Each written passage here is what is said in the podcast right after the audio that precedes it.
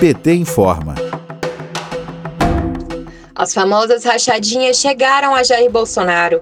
Reportagem especial do UOL mostra que funcionários do gabinete de Bolsonaro faziam movimentações bancárias típicas da prática ilegal. Rachadinha é um nome popular dado para o desvio de salário de assessor, que é a transferência de parte ou de todo o salário para o parlamentar. Vários investigados no caso das rachadinhas no gabinete do senador Flávio Bolsonaro, do Rio de Janeiro, trabalharam para seu pai Jair Bolsonaro quando o presidente era deputado federal. Esses funcionários realizavam uma série de movimentações bancárias suspeitas quando trabalhavam para Flávio Jair e Carlos Bolsonaro. O site UOL teve acesso à quebra de sigilos bancários e fiscais de pessoas e empresas ligadas a Flávio, o que comprova que a rachadinha é um hábito da família Bolsonaro.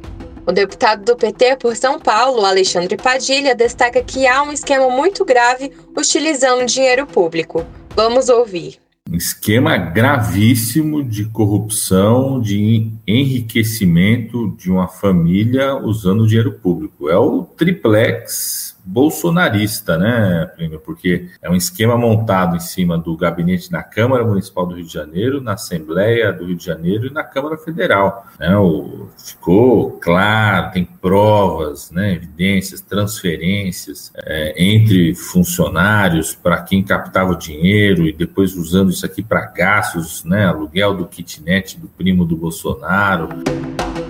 André Siqueira Vale, irmã da segunda mulher de Bolsonaro, Ana Cristina Siqueira Vale, recebia depósitos de uma agência bancária localizada no Congresso Nacional.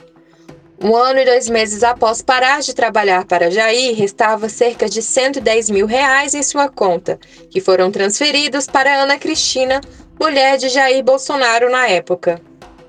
A quebra de sigilo mostra que quatro funcionários recebiam 764 mil reais e sacaram 551 mil, cerca de 72% dos seus salários em dinheiro vivo, o que dá indício da prática ilegal de devolução de salário de assessores.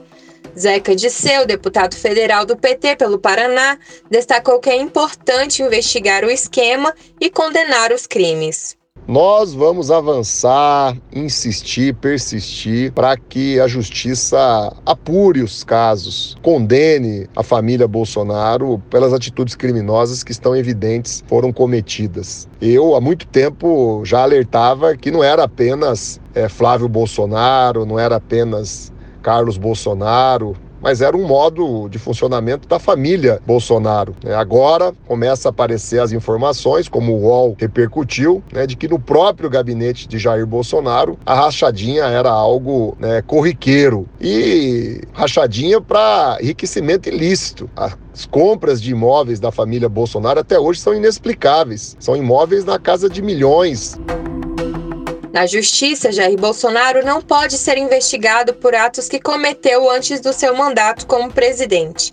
Mas parlamentares do PT acreditam que é importante que Flávio e Carlos Bolsonaro continuem sendo investigados, mesmo com as diversas tentativas de abafar o caso. Para mais detalhes, acesse www.pt.org.br. De Brasília, Terra Thaís Costa para a Rádio PT.